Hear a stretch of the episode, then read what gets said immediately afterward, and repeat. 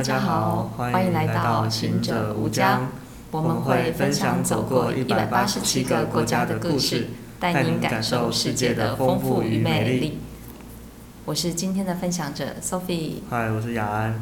大家有没有觉得今天的那个声音是两个人的呢？耶，yeah, 对啊。呃，上一次我介绍了瑞士的 cheese，，那因为 cheese 有很多种念法，乳酪啦、起司啦、起司啦、奶酪啊、干酪啊、芝士啦，五花八门的称呼。我自己在上一集的那个录音的时候啊，我都一直咬舌头，快发疯了。那个雅安，你会怎么念？其实我觉得就很简单，我就直接念 cheese 就好了。就念 cheese，带团也是这样念嘛？对，反正就是跟大家说，哎，今天晚上的前菜有 cheese 哦。基本上大家应该都听得懂，听得懂啦，我觉得，所以我也不会特别讲歧视啊，就不会特别卷舌，对，就是何必增加自己舌头的负担？带团的时候就讲很多话了嘛。对对对，好，那呃，起司的这个起源呢，众说纷纭，但是绝大部分都是说在阿拉伯，然后大概六千多年前吧，因为他们把奶类像牛奶或者是羊奶放在。皮革的这个器皿当中，然后就是旅途的时候要拿来使用，可是因为温度啊高温，所以就意外产生了。而且到呃目前为止，各地都陆陆续续有古老的起司出土，像在中国的那个新疆哦，那大概好像已经三千多年嘛，公元前一千六百多年，所以已经三四千年的一个木乃伊，他身上一个陪葬品，而且是在他的项链的那个地方。然后埃及也有大概三千多年的一个起司的一个出土。那你在带团的时候会跟团员介绍起司吗？哦，会啊，基本上呃我都是带波兰的团比较多嘛，所以在波兰的。呃，，cheese 来说，它其实历史可以追溯到大概七千年之前，比你刚刚讲的都还要还要久。嗯、对，像考古学家他们是透过收集当地的陶器那些跟碎片，而且是从陶器的表面取得那一种微量的油脂，嗯、再根据质量还有碳放射碳定年法加以去分析它们的，哦、所以就可以来判断说这些油脂呢，它究竟是属于肉类还是液态的奶类还是 cheese。OK，也是蛮绕舌的。对，所以后来呢，才会整理出来说，哦，这一些的呃油脂，不同的油脂可以依照容器的种类，大致上被分类成几种类型。所以像某一些类型的陶器，它应该就是被判断成用来装牛奶或者是羊奶。嗯、那有一些的呢，可能是拿来装肉类。那剩下的就是可能都拿来装起司咯。哦，所以考古学家真的很厉害，因为其实故事真的说不完。我们在带团的时候。对啊，就是像嗯、呃，大家可能都蛮知道的，意大利的帕玛帕，或者你要叫帕尔玛，反正就是帕玛帕玛森起司。哦，我知道，我知道。对，它就是一般大家会拿来撒在意大利面上面，然后那种比较硬的，或者是你看那些。美食电影那些主厨在煮东西的时候，会拿一个那个拿刨 cheese 粉的东西在那边刨啊刨的那一种。有团员还跟我说那是刨木屑嘛，哦、我都大笑。开玩笑，为什么会刨木屑？对啊，像帕玛森 cheese，，它就遵照了七百年之前的制作方式，嗯，必须它要花上两年的时间熟成。并且对对啊，在这段期间里面，生产者他们都没有收入，就是很可怜，要撑着，就像我们现在旅行社一样，大家都要坚持。对，而且在这个时候呢，那些坚持的生产者还需要付一些费用。对，所以他们就是把气子放在银行的仓库保管，就有点像是保险箱的概念。嗯然后，呃，但是他那些 cheese 算是抵押品，可以用那些 cheese 来去跟银行贷款。Oh. 通常大概是以市价百分之八十的价格跟银行去申请贷款。嗯、等到 cheese 它熟成，两年后熟成之后，卖完之后呢，再把那些赚来的钱拿去还贷款。那如果说一些生产者他没有办法还钱的时候呢，，cheese 就会像你在抵押房子的时候一样，成为。呃，银行的资产对，就会被拍卖，所以帕马地方的银行就是特别还有这一种专门来负责 chase 贷款的人，来去严格把关那些拿来做抵押品的 chase，他们的重量还有品质，所以就是要来确保说这个生产者他拿出来的抵押品是有价值的，不是今天随便路边拿一个东西过来抵押，哦、然后就可以申请到贷款这样子。哇，这真的蛮特别的。那其实那么好吃，如果真的被法拍的时候，那个法拍人员应该自己想。偷吃一口吧。嗯，我自己在带团的时候啊，很多团员都不敢吃，而且或者应该说是不爱吃啊。然后有些也是不能吃的，可能是吃素的啊。那你自己呢？你有遇到像这样的状况吗？啊，如果有，你会怎么推荐啊？其实我都会有点强迫团员，不行，你一定要吃。那你呢？天啊，我如果出门玩，就是怕就是人家逼我吃我不敢吃的东西。没有啊，就是带团，我觉得是这样。当然，我们到每一个国家的时候，都是最好可以体验在地的文化，融入在地人的像饮食啊等等的习惯都好。但是碰上真的不敢吃的时候，我觉得就是也不用勉强，我也不会勉强，就是参团的客人吃啊。我会跟他们说，哦，这个东西的呃独特性，或者是它的。呃，价值，价值在什么地方？如果没有吃到的话，蛮可惜的。但是补上一句，如果你真的不敢吃的话，其实没有关系啦。那你就呃，可能尝一小口也好啦，或者是真的像如果是吃呃吃素的朋友，那全素的像吃全素的朋友，那我们当然人家本来就不吃，我们一定不会不可能逼人家吃嘛。对。然后所以大概就是以鼓励的性质，嗯，鼓励的性质。我也是，我会跟他们讲说，哎，吃七十就吃一小块，就等于是因为大概是十倍嘛，就等于是喝一大杯的。这个牛奶啊，然后多晒太阳啊，就不会骨质疏松这样子。哦，你好厉害哦！谢谢。那其实起司呢，它是全世界很主要的一个农产品，而且依照联合国的资料，好像在二零一一年左右的时候呢，他们有统计，就是全世界生产的起司超过两千万公吨。两千万公吨。两千万公吨，没有办法想象，哦、就是大概全世界，大家应该现在是七十四亿人口左右，他说每个人大概就是三公斤诶。我应该一个。一年没有吃到三公斤的起司，所以呢，这 到底是谁吃了这么多的东西呢？然后他们就统计，应该就是最大的呃，就是扣除欧盟啦，就是说呃。最大的起司生产国当然是美国，那他们大概是占全世界生产量的百分之二十五到二十六。哦，那欧盟地区就是像德国啦、法国。哦，这个蛮让我惊艳的，因为我一直想到德国就是啤酒这样子。哦，对，那呃还有像是什么爱尔兰啊、纽西兰啊、荷兰啊，荷兰就大家都比较熟。嗯、对，对，那澳洲啊，哦，我们好像吃一片一片的也是澳洲来的，就是。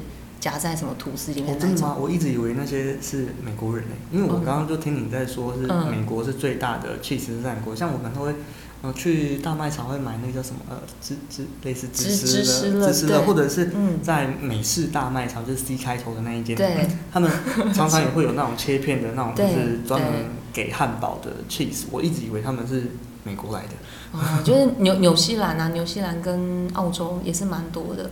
对，那像法国，他们生产的起司呢，因为法国人很爱，我不能讲很爱吃，他们很重美式，嗯、他们的他们的起司只有百分之三十到三十五，它会贩售到国外，也就是说，其实他们是内需的量是非常非常多的。这个倒是真的，因为像我之前在国外念书的时候，我的法国朋友，嗯，就是有一天我，因为我也是刚到欧洲的时候，不晓得就是起司要怎么买。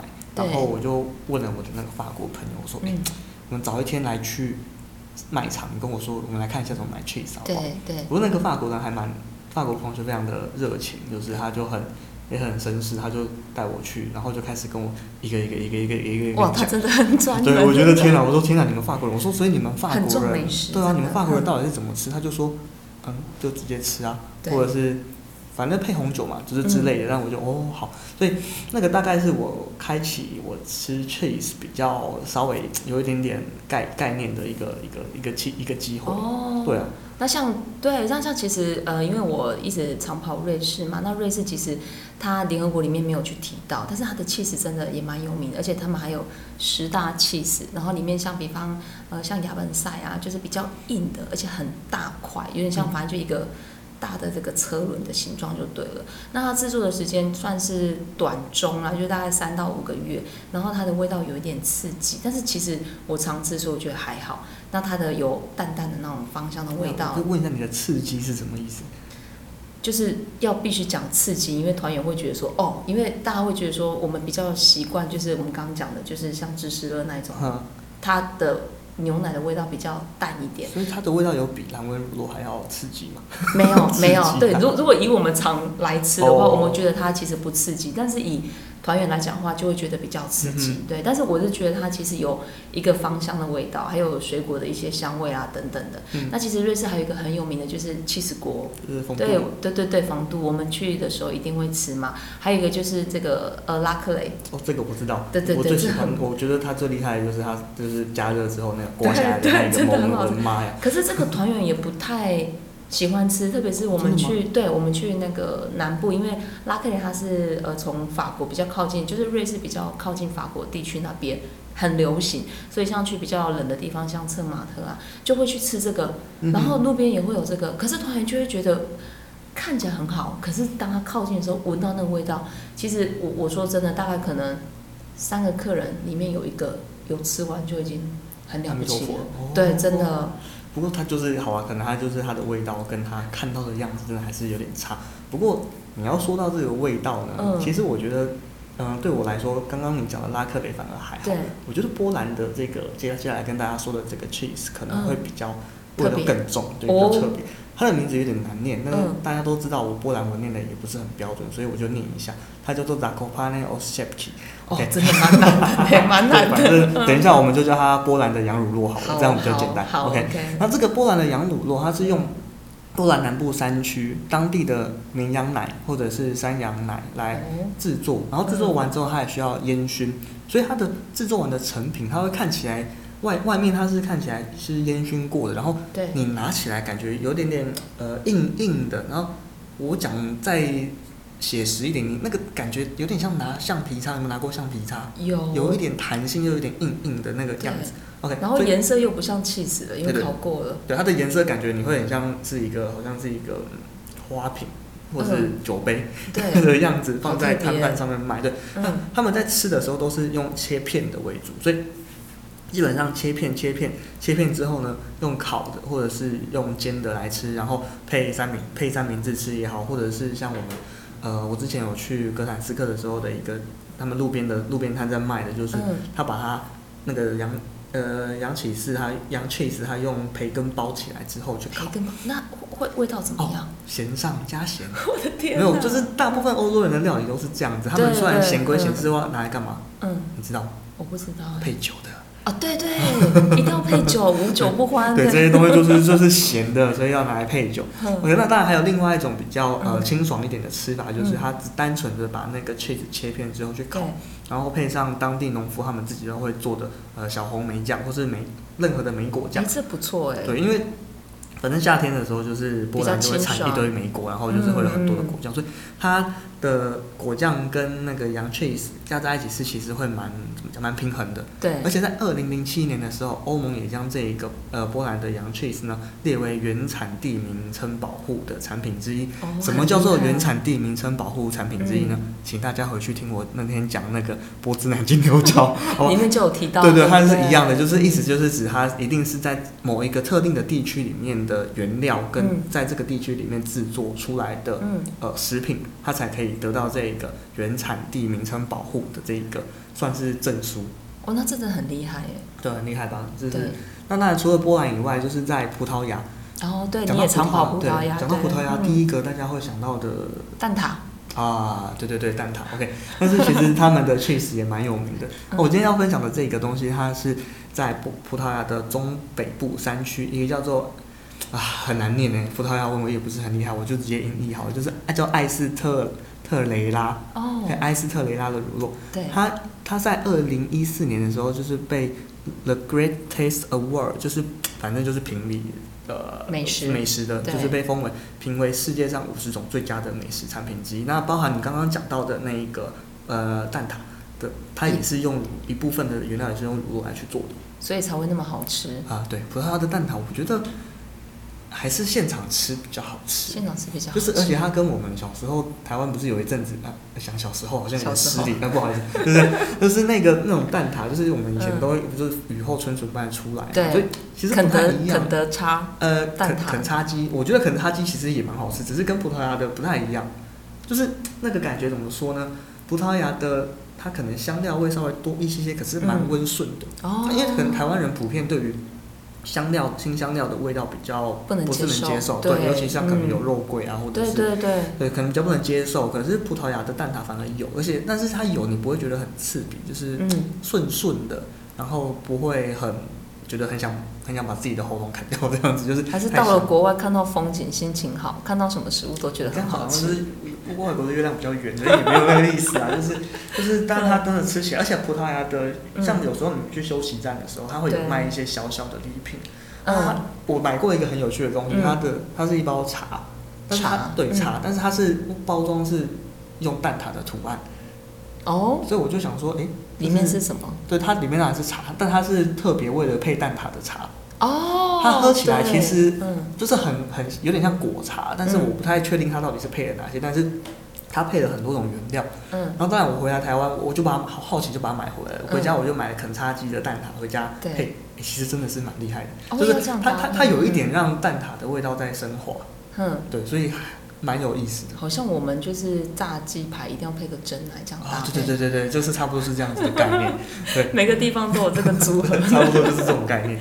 哦，那其实真的很丰富哦。那可是对于其实我们生活周遭大多数的我们不是在气质文化区的人来讲，就是很陌生哦。然后听完上面的这些，就是真的这么多介绍之后，相信听众应该很有兴趣哦。那我们要怎么样以比较简单的方式来区分？因为其实真的很多种，或者是说。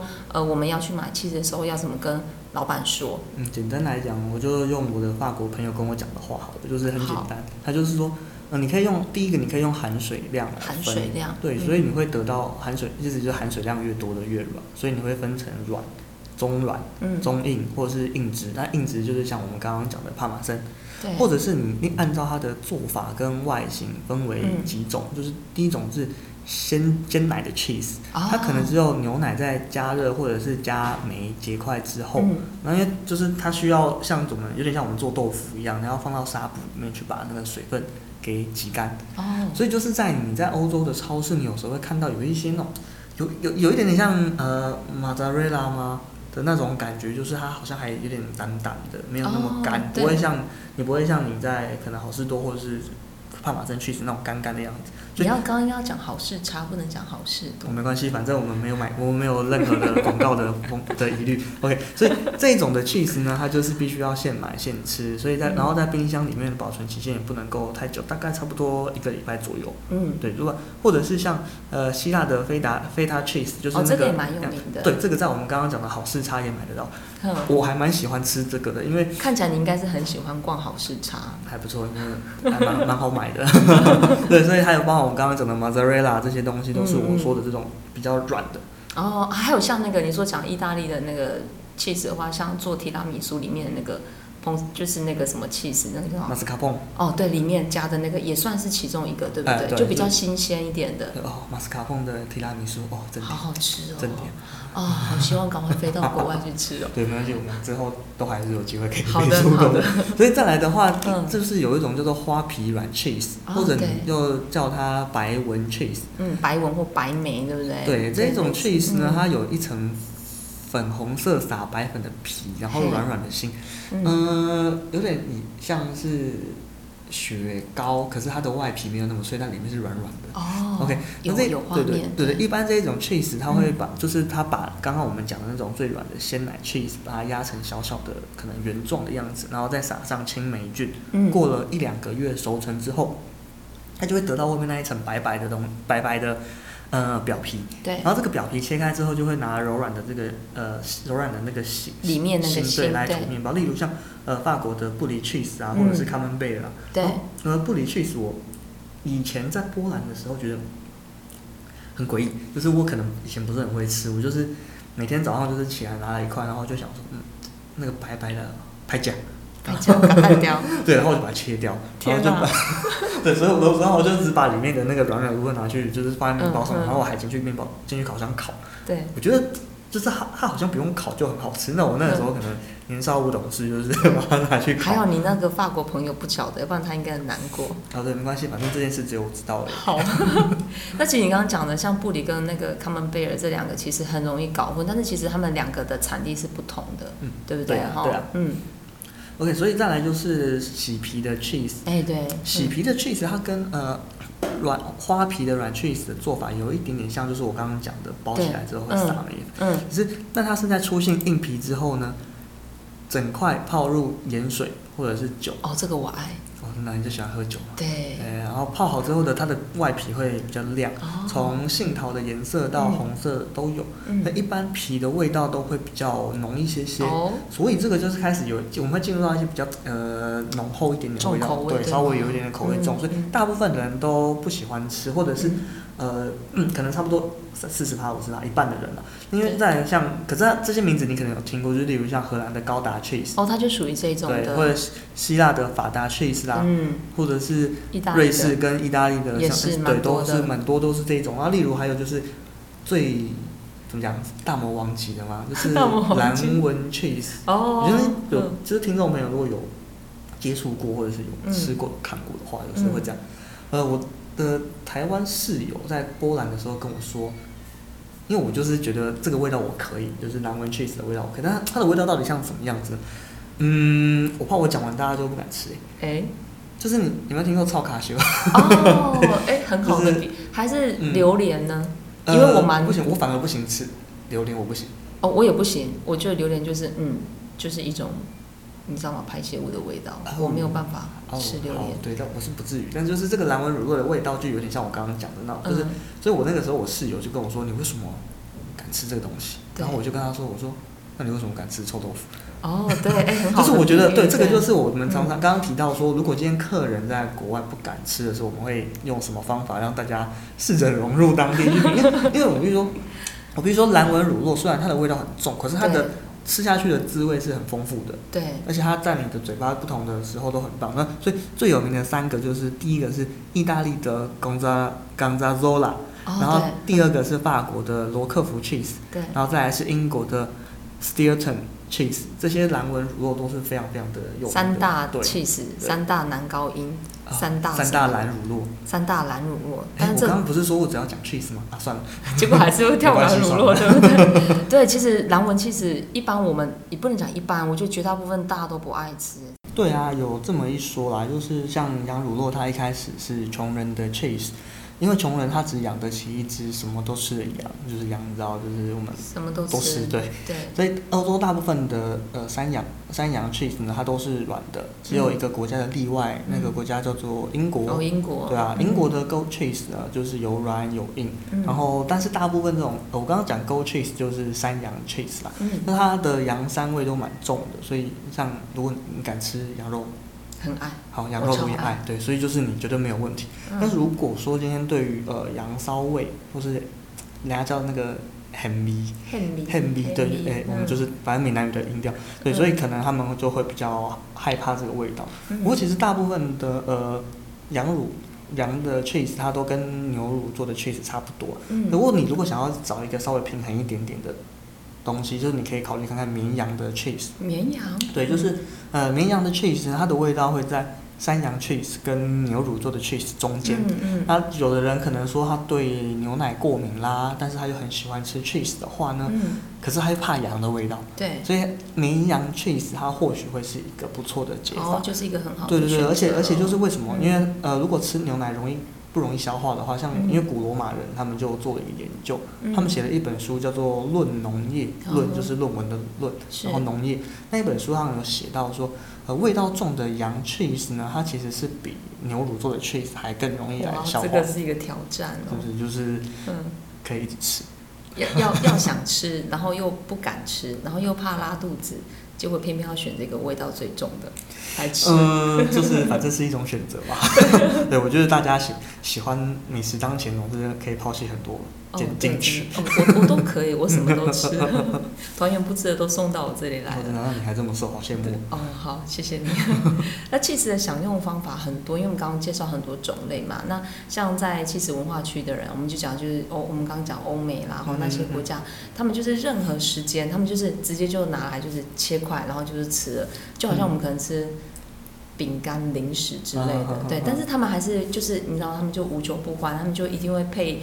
葡萄酒啦，就红酒啊、白酒啦，然后什么坚果啦，嗯、就是面包啊就可以吃了，然后或者是当佐料啊，就是放在汤里面啊，嗯、然后或者是什么披萨啦，或者是什么焗烤的啦，嗯、或者是什么意大利面，很多就对了啦。然后什么三明治啦、生菜沙拉啦，或者是沾橄榄油，我觉得也蛮蛮不错的。你刚刚讲的全部都喜欢吃，你我也很爱，全部我都超爱。我们俩真的超爱的哦。那今天现场我们也准备了三种起司。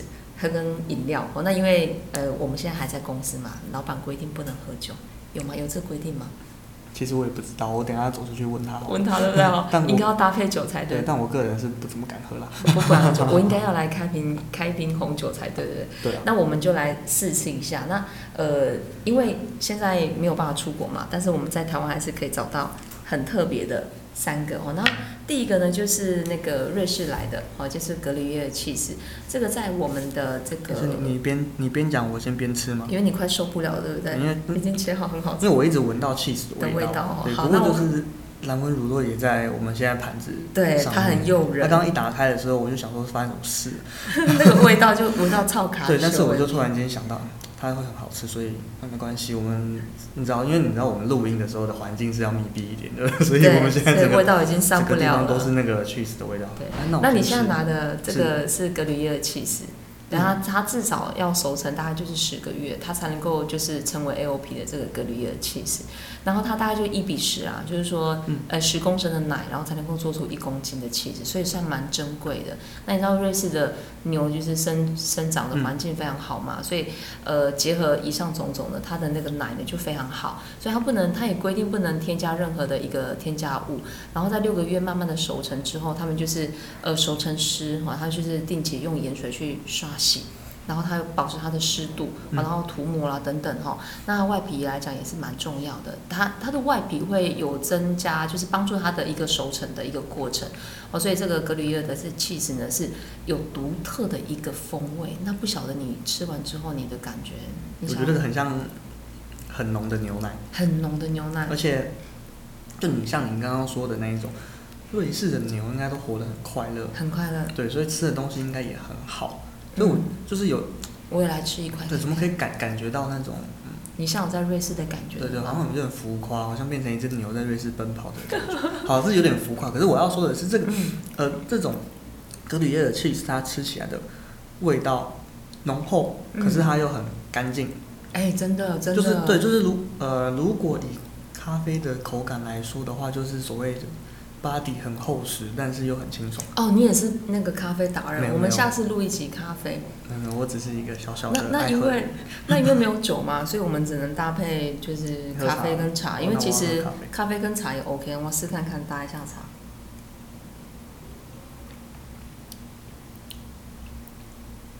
我怎么样？我今天泡的是抹茶，但是因为欧洲没有抹茶，只有红茶、绿茶嘛。但是我泡的是抹茶，我觉得。我就有不同的风味耶，跟我以前喝红茶的感觉不太相同。抹茶也可以。所以日本人的东西跟欧洲人的东西，哎，也可以搭起来，像那个 Chicken Attack 一样吗？哦哦，你说那个乐德号吗？我你可不可以？我们下次再介绍。下次再介绍。对，我现在没有办法唱。哦，这个不错哎，我觉得抹茶可以哎。我我刚刚喝了一口咖啡，你觉得呢？不搭。怎么样不搭？就是我觉得他们的味道有点打架，就是。可能我今天泡的，今天这这一杯它是比较呃终身烘焙的豆子，嗯，然后本来味道就比较浓的，所以你这个咖啡应该要搭配烟熏肉吗？这个咖啡吗？搭配下一个气质，试试看，反正我们就试试看嘛。我们今天就是人体实验机啊，对啊，因为我们没办法飞嘛，所以我们在台湾就来尝试，对不对？对。好，那第二块呢？呃，就是偷吃。好，第二块你现在拿的这个是布里起司。那布里其实这一个是从法国来的，那非常有名。它呃布里有一个封号，就是一个外号，就是气死的女王啊，嗯、就是非常厉害。对，所以这个不好意思，我现在先吃。你先享用对不对？因为这个这个历史它是追溯到西元七七百七十四年的时候，蛮久了。嗯，对啊，查理曼大帝的事情。嗯，嗯，在以前呢，布里也是支付给法国国王的贡品之一哦。所以我们现在在吃的是一个贡贡品，国王吃的这种贡品。感觉乱有尊荣感。嗯，那从一九八零年开始，这个、嗯、呃布里起司呢，它就受到了 AOC 的保护。哦，这蛮厉害的。对，依照这个 AOC 的保护，它规定它只能在巴黎大区里面限定生产，就是巴黎附近的才能够、嗯、才能够限定生产，嗯、而且只能够用小牛的凝乳酶。嗯，然后这个得到的凝乳呢，必须要用手工，就是你要一一盆一盆的舀进模型里面，并且在用人工在乳酪的外皮。就是这个布里起司，我们刚刚讲不是它有个外皮嘛？对。那在用人工的方式在外皮抹盐巴，然后密封，哦、然后在一个他们规定好的温度跟湿度下面慢慢的熟成。嗯。所以很多人认为布这就像我们刚刚提到的一样，就是这种布里 cheese 呢，跟卡门贝尔很类似。嗯。可是这两款非常有名的法国的软的白莓 cheese，不管是他们在呃生长环境，例如气候啦、水啊、土壤啊，然后牛脂啊，他们牛吃的草，或者是他们在 cheese 制作的工法，然后他们的尺寸规范什么，还有外观，其实都是有他们各自的风格。那你只是会觉得很像，但是他们真的不一样。法国人才吃得出来吧？可能吧。我觉得我在带团，如果切了一个这个卡蒙贝尔跟一个布里在我面前，嗯，然后熟成的时间差不多，要我去区分，我觉得我可能还是没有办法区分出来。没关系，我们是台湾人，所以可以原谅吗？嗯，可以，可以哈。我觉得可以原谅。那搭配茶再来试试看。你快点喝抹茶。没味道哎，我觉得我现在还是停留在刚刚瑞士的那一块。哦，等一下，瑞士有一个。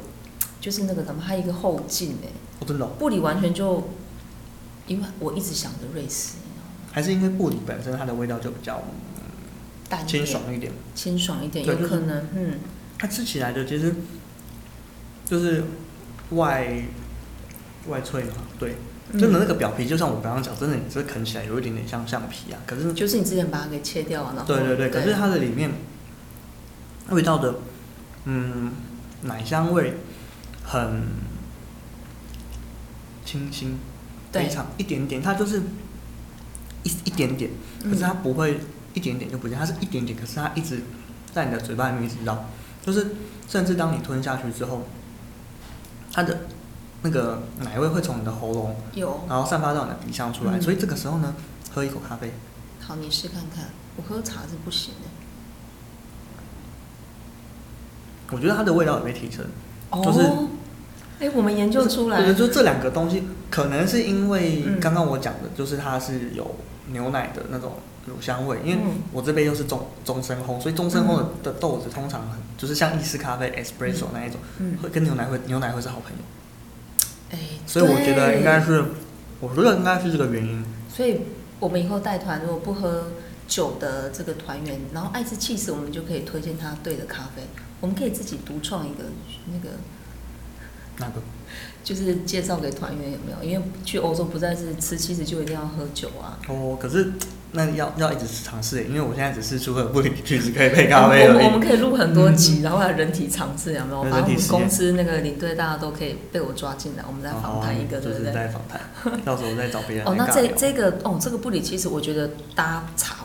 不太不太那个，没什么感觉。但是我觉得他刚刚第一口我还没有喝茶的时候，我觉得布里跟那个呃格里尔的气势，一个就是，一个有点像青少女的感觉，嗯，然后格里尔的味道就是稍微有点好像大概二十五到三十岁成熟的女孩，轻熟女儿，对，轻熟女的感觉了，对。嗯、那讲到这个年纪，我们就要进行到第三块了。第三块就是刚刚前面有提到的三大。世界三大，但是当然不是其中一个，啊因为我们台湾毕竟嗯还是没有办法买到这一块，哎、欸、不容易买了，应该可能要去找一下有没有人可以进哦。它呃这个呢就是没办法进到这个我们刚刚提到的那个呃史史蒂顿哦，就是那个英国史蒂顿的那个，但是它跟它的这个制作的方式呢是呃有点类似哦。那它很特别，它是用蔬菜的嗯凝乳酶。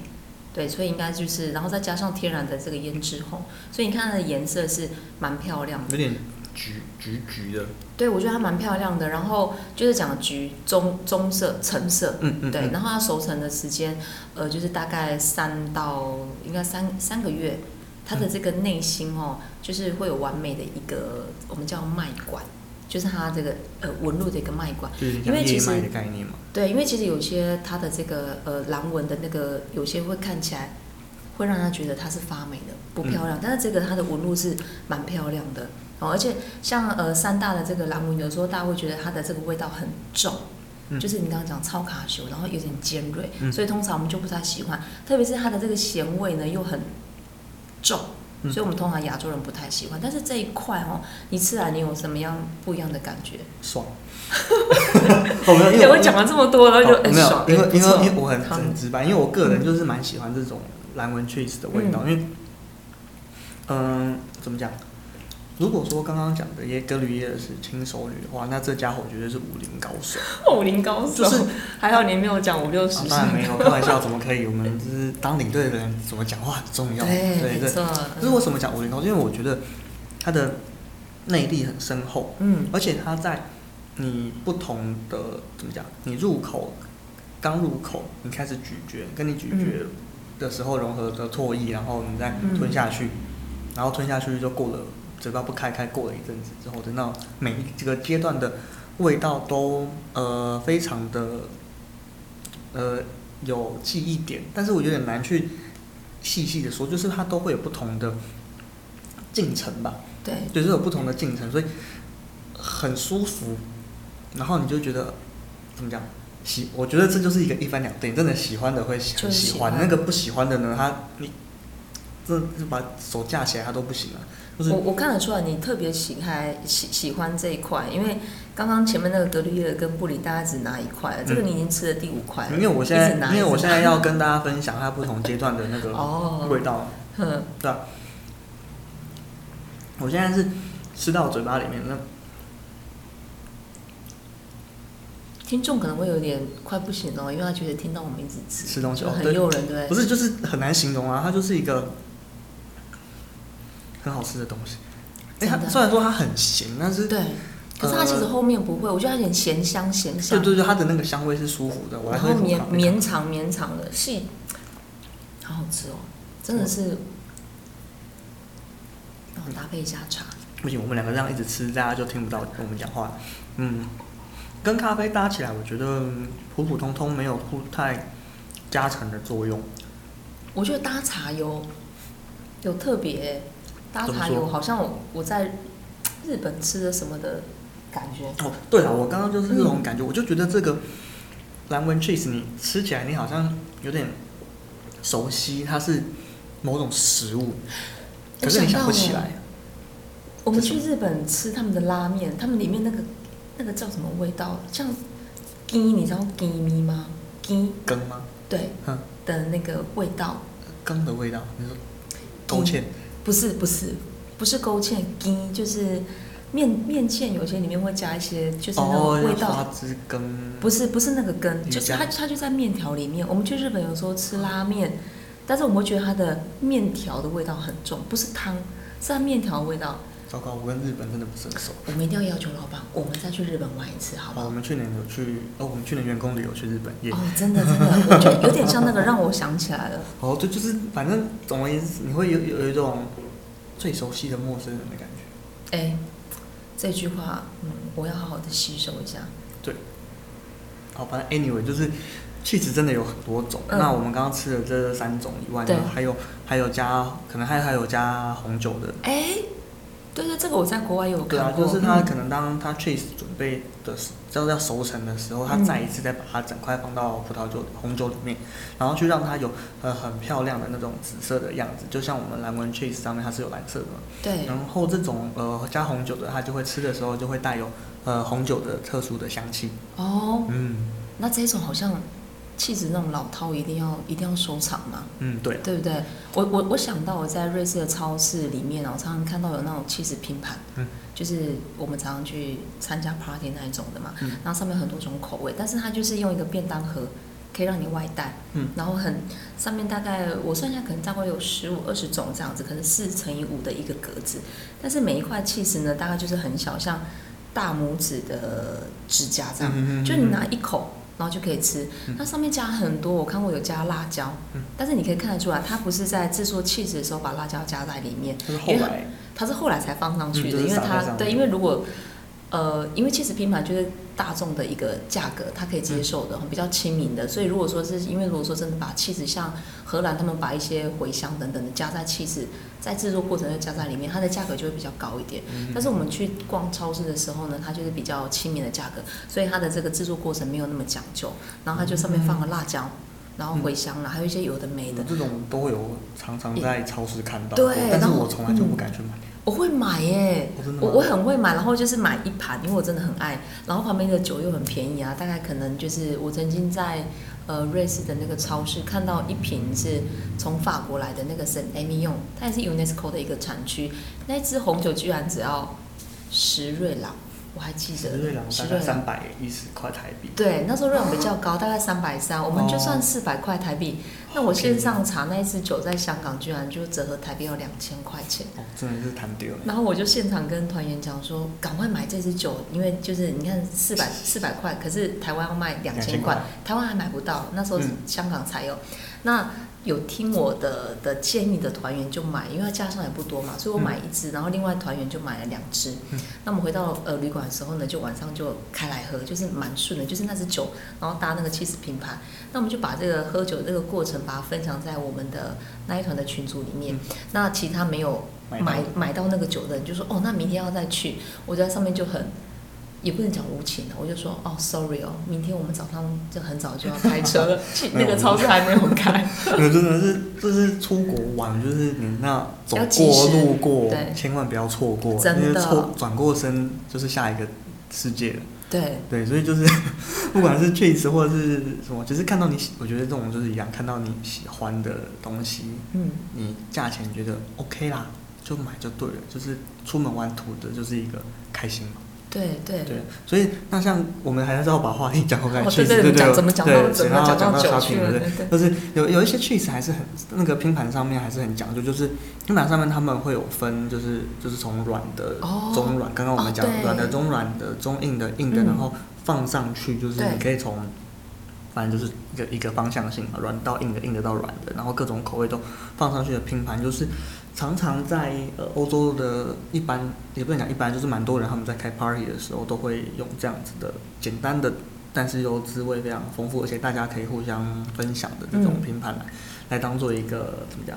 就是像，反正就是小菜啦。对，简单来讲就是小菜。哎、嗯，下次我们那个上班的时候，就是应该可以去买一盘哦。台湾现在目前超市好像没有在卖这种。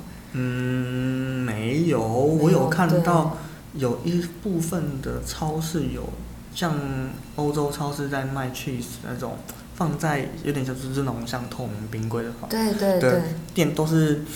一些什么维差超市啦，然后 City 什么超市啦，然后 Jason 什么超市啊，那种呃单价通常都比较高啦。但是如果大家真的觉得动没掉，听完我们在那边讲，如果你很想买的话，呃，刚刚讲那几个其实也是一个一个地方，也是一个选择，对，可以上网去 Google 一下，可以可以上网看看，对啊，或者是台，如果是住在台大台北地区的话，我相信。